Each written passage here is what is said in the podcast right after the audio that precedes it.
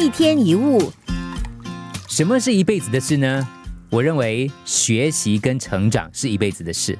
我们常听说一句老话：“活到老，学到老。”只要活着一天，就要学习一天。这个世界上，只要是活的东西，都必须不断的成长。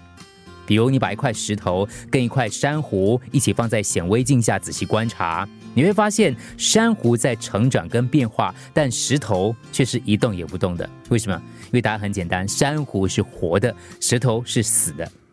我们打从一出生就在通往老的路上，过了一年长了一岁，这个长了一岁的长其实就是老。但是，与其把它看作是老化，不如看作是成长。人不会老。唯有在停止成长之后才会老。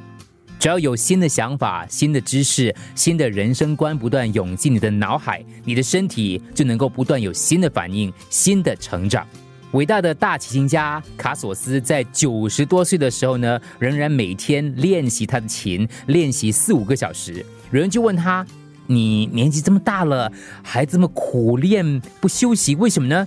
他说：“因为我还在进步。”不管你今年几岁，只要还在进步，就永远不会老。衰老不过是一个坏习惯，忙碌的人是不会有时间培养他的。当你停止成长，就是你开始老化的时候。一天一物。